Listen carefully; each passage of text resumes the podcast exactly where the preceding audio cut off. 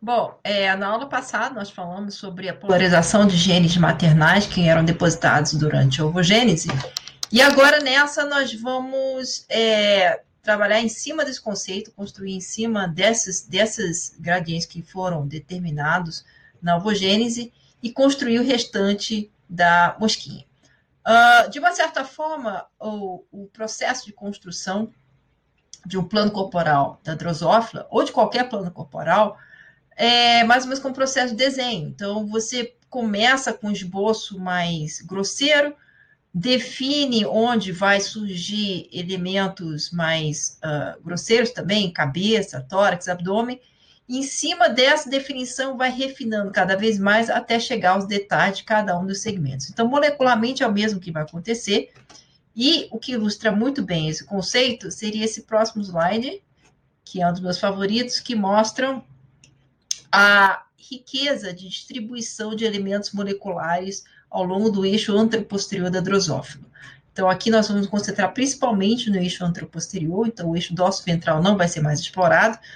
E vocês conseguem ver que, à medida que o tempo passa, é exatamente o que acontece. Você tem uma distribuição mais grosseira. Olha, região anterior, região posterior são é, termos muito gerais no, em relação à descrição do plano corporal.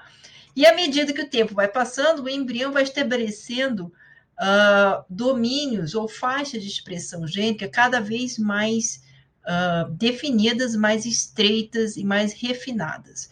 Então, esse processo todo, uma das razões que eu vou apresentar para vocês é porque nesse modelo animal, esse processo é extremamente bem estudado e ele é um bom exemplo de como que uh, a regulação gênica em vários níveis pode, é, é, ela pode chegar nesse resultado final de refinamento de domínios. Então, vamos considerar isso como domínios que vão ser cada vez mais específicos e mais restritos, portanto, fazendo com que o plano corporal tenha cada vez mais detalhes.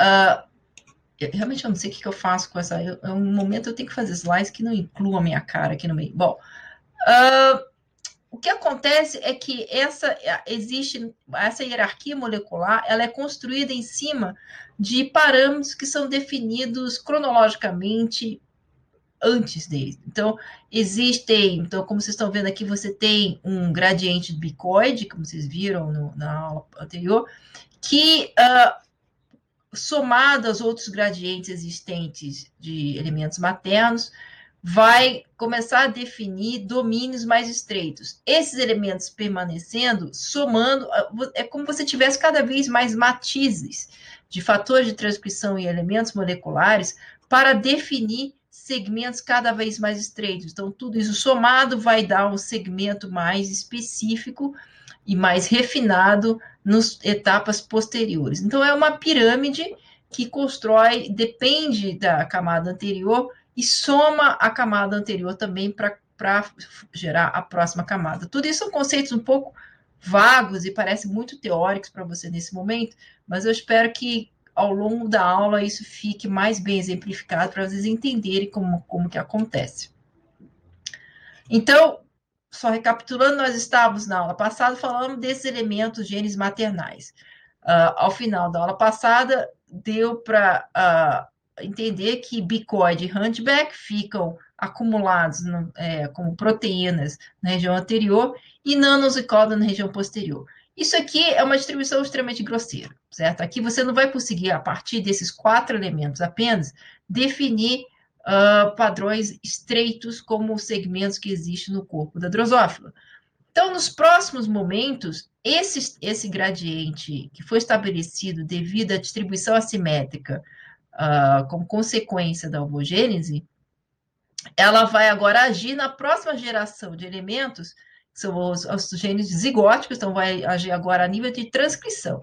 Então, aqui, até nesse momento, nós estamos brincando com Tra vai traduzir, não vai traduzir, é, reter o RNA mensageiro, tudo isso porque não tinha transcrição zigótica.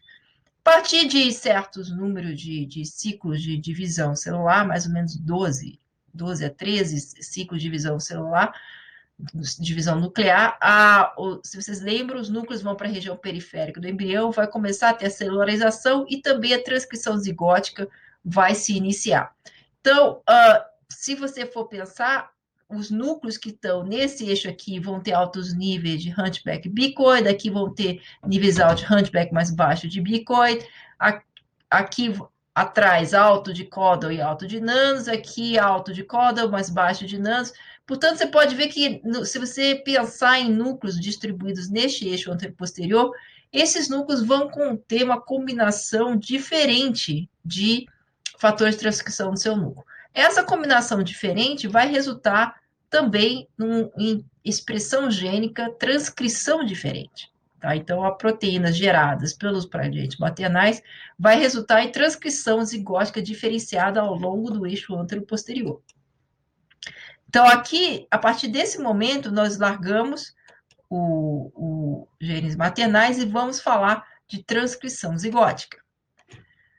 E aí, nesse sentido, nós teremos, uh, vamos falar hoje de quatro categorias de, de genes. Esses genes, os nomes deles são dados e são classificados nessa ordem, primeiro, porque eles, têm, eles surgem numa ordem bastante organizada cronologicamente, é só mais ou menos aqui no parte final que vai ter um pouquinho de sobreposição. E também eles são chamados, uh, eles são nomeados a partir do tipo de mutação que causam. Então, a ausência de um desses genes dessa classe, chamado GAP, faz com que uh, perca-se, um gap é uma lacuna, perca-se uma lacuna inteira com vários segmentos de um embrião, do, do embrião. Ou seja, ele, ele é responsável pela determinação de uma fatia grande. Seja, não é tão refinado assim, mas ele é importante para que esses segmentos sejam presentes. Então, aqui nós temos a lista até hoje conhecida de genes GAP, a cada, a cada alguns meses ou a cada ano acrescentam-se mais, e eu ressaltei aqui CRU porque nós vamos usá-lo como exemplo dos genes GAP. Uh, o próxima classe de genes vai, vai surgir depois, então, hierarquicamente, depois, então, temporalmente após e também hierarquicamente em termos de cascata gênica depois. Isso é chamado de pair rule. Pair rule no sentido de uh, pares. Uh, a, a deleção ou mutação de um desses genes que fazem parte dessa classe de genes causa a deleção em termos, não causa de um segmento inteiro, ela causa a deleção ou a modificação de segmentos alternados. Então, se fosse traduzir para o português, eu chamaria de classe gênica alternada. Mas nós estamos, obviamente, seguindo a nomenclatura internacional, então são pair-ruled. Uh, desses, nós vamos falar um pouquinho mais do Ivan Skip e Fushitarazu como exemplo dessa classe. Aí o próximo chama segment polarity. O segment polarity é, é a mutação de um desses dessa classe aqui ele vai causar a alteração de uma um, da porção anterior ou posterior de todos os segmentos. Então, ele afeta a identidade anteroposterior dos segmentos. E, finalmente, os genes ROX, que a gente vai falar só um pouquinho, porque na próxima aula nós vamos trabalhar bastante os genes ROX, eles são, assim, denominados porque eles causam a perda da identidade segmentar. E no final da aula eu vou explicar o que, que é, no módulo 3. Muito bem, então, pensando aqui na tradução zigótica, desculpa, transcrição zigótica, o que acontece? A proteína bicoide é um fator de transcrição que está acumulada na região anterior e que a, ela, ela, ela, ela, ela, quando é só a tradução do hunchback maternal, ela permite a tradução do hunchback maternal. Mas a partir do momento que transcrição zigótica, ela vai estimular a transcrição de hunchback zigótico. Então, aqui é um hunchback que vai ser sintetizado pelo núcleo zigótico do embrião. Uh, então, só lembrar para vocês alguns mecanismos que são importantes, e aqui, novamente, eu uso a drosófilo, que eu acho que ele é um bom exemplo de, de, de, regulação gênica durante, durante o desenvolvimento, e muito do que a gente procura em vertebrados, em outros modelos animais, são baseados no que nós conhecemos e descobrimos na drosófila. Então, onde é que eu posso ir que eu não vou atrapalhar? Aqui. Uh, então, só lembrando a vocês, rápida recapitulação do que, que são elementos uh, codificantes, não codificantes. O gene é a região codificante, que vai, uh, vai ser transcrita e traduzida em proteína. Promotor e enhancer são regiões geralmente não codificantes que controlam a atividade desse gene. O promotor é onde vai se ligar a maquinaria básica de transcrição e o enhancer pode, um, um, geralmente o gene tem vários enhances, várias unidades de enhances, as passadas em distâncias altamente variáveis. O enhance é reconhecido por fatores de transcrição que vão modular a atividade no promotor. Então, uh, se eles estão muito distantes, eles não ficam lado a lado, eles podem dobrar. Uh, aí existe toda uma área recente na parte de eh, biologia molecular que estuda a ultraestrutura de genoma e cromatina, em que tenta entender as interações entre enhancers e promoters. Então, o promotor, o enhancer com os fatores de transcrição, ele interage com a maquinaria do promotor e pode regular aumentando ou reprimindo a transcrição. Então, esse conceito vai ser importante porque uh, tudo que vai acontecer agora na regulação gênica zigótica vai depender de atividade enhancer. Muito bem. E aí, uh, um exemplo né, é que enhancers eles podem responder a doses diferentes de fatores de transcrição. Então, como eu disse, o bicoid ele, ele atua na, no promotor, ele atua ativando a transcrição de hunchback. Se eu aumento a concentração de bicote, eu faço um, um, um, uma drosófila, um embrião que transgênico, que tem uma dose aumentada de bicoide, em consequência, o hunchback vai aumentar de, de transcrição também, o hunchback zigótico. É o zigótico, não o maternal. Como que isso pode acontecer lá? Vou eu para o outro lado de novo. Bom, como que isso pode. Eu acho que é mais prático eu realmente tirar minha cara mesmo. Pronto. É, como que isso vai acontecer? Uh, identificaram no Enhancer sítios diferentes, ou seja, existem sequências de nucleotídeos que são reconhecidos pela proteína bicoide. Algumas delas, elas são reconhecidas com mais facilidade pelo bicoide, então são de alta afinidade, e outras com baixa, que não tem tanta afinidade pelo bicoide. Exatamente como fosse enzima e substrato. Digamos aqui que aqui você teria uma, uma sequência de nucleotídeos que é, ela tem alta afinidade, e aqui uma sequência nucleotídea que tem baixa afinidade, mas é reconhecida quando o, o está em altas, altos níveis de expressão. Então, o que, que acontece? Quando tem baixos níveis de, de bicoide, apenas os sítios que têm alta afinidade vão estar ocupados. E a interpretação dessa ocupação é um certo nível de expressão de hunchback. Quando você tem altos níveis de hunchback, uh, desculpa, altos níveis de Bitcoin, o que, que acontece? Todos os sítios vão estar ocupados, inclusive de baixa afinidade. Isso é interpretado pelo promotor como uma situação onde você tem que ter mais transcrição. Então, aqui você tem uma intensidade maior de transcrição.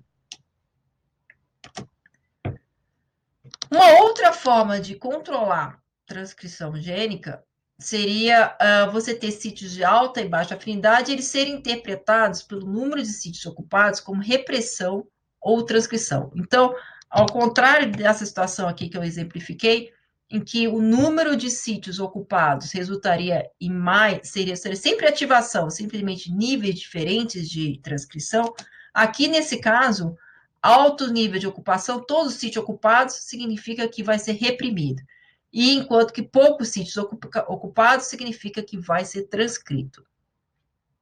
Então, como é que você teria a curva disso? Aqui um exemplo é o Kruppel. O Kruppel, ele responde a nível de hunchback, então o bicoid, ele é alvo de, de, de controle do hunchback. Desculpa, o hunchback é alvo de controle do bicoid. E o Gruppel, ele é, por sua vez, controlado pelo hunchback. O que, que acontece? Quando tem níveis muito altos de hunchback tem repressão. Então, onde você tem muito hunchback, não tem Kruppel. Aí, quando os níveis caem para uma zona, é, uma, uma dose ótima, tem ativação de transcrição. Quando cai desse nível também, ou seja, não tem nenhum sítio aqui sendo ocupado, aí nesse caso também para de transcrever. Então, você tem uma faixa ótima de uh, concentração de hunchback que faz com que Kruppel seja expresso. E para que isso aconteça, o enhancer de Kruppel tem que responder dessa forma à presença de hunchback. Muito hunchback, não transcreve. Hunchback de menos, ou seja, nenhum hunchback, não transcreve. Tem que ter uma dose média para poder ter transcrição. Então, aqui, isso sintetiza o que eu acabei de falar. Nós temos RNA de bicoid e a proteína de bicoid é traduzida de acordo com o gradiente. Nossa, como tá rápido isso, né? E aí, mesma coisa, gera um hunchback. E aí, níveis altos de hunchback, níveis médios de hunchback, induzem a transcrição de Kruppel, e níveis baixos, Crupo não é transcrito. Uh, outro fator que vocês precisam saber para entender essa, esses, esses três módulos de hoje seria que os enhances, eles estão aqui, até agora eu dei exemplos em que um enhance está respondendo a só um elemento. Ou o Hunchback respondendo só ao Bicoid, ou Crupo respondendo só ao Hunchback. Na verdade, é um pouquinho mais complexo que isso. Cada um dos enhances são capazes de responder a diversos fatores de transcrição e tem vários sítios de ligação. Então, uh, no final das contas, se você pensar na soma de todos os enhances de um gene, é o equivalente aqui a uma caixa de, é uma caixa de força, né? É um painel elétrico. Se vocês forem ver os disjuntores da sua casa, o padrão de luz ligada na sua casa vai depender de quais são os disjuntores que estão ligados. Da mesma forma, o padrão de expressão de um gene vai depender de quantos estão, quantos elementos ativadores e quantos elementos repressores estão presentes nos errances ao total. E o somatório é aí o, o resultado da os níveis de expressão é o somatório de, de todos esses elementos que estão presentes na região genômica. Bom, então aqui vem a nossa pergunta desafio para levar para o próximo módulo. O que, que acontece com a expressão do gene reporter que contém? Então, o que eu fiz foi pegar a região, uh, a região do enhancer de Hunchback, e só coloquei o sítio de alta afinidade e o gene repórter. Como é que seria o padrão de expressão desse gene repórter? Ou então, também nesse experimento E, o que fiz foi colocar só os sítios de baixa afinidade e coloquei na frente do gene repórter na presença de, desse embrião com, essa, com esse nível de bicoide normal. Então, o que, que acontece com a expressão do gene repórter nessas condições quando ele está sendo controlado apenas pelo sítio de alta afinidade para bicoid do, do enhancer de Hunchback ou apenas o sítio de baixa afinidade para bicoid no enhancer de Hunchback.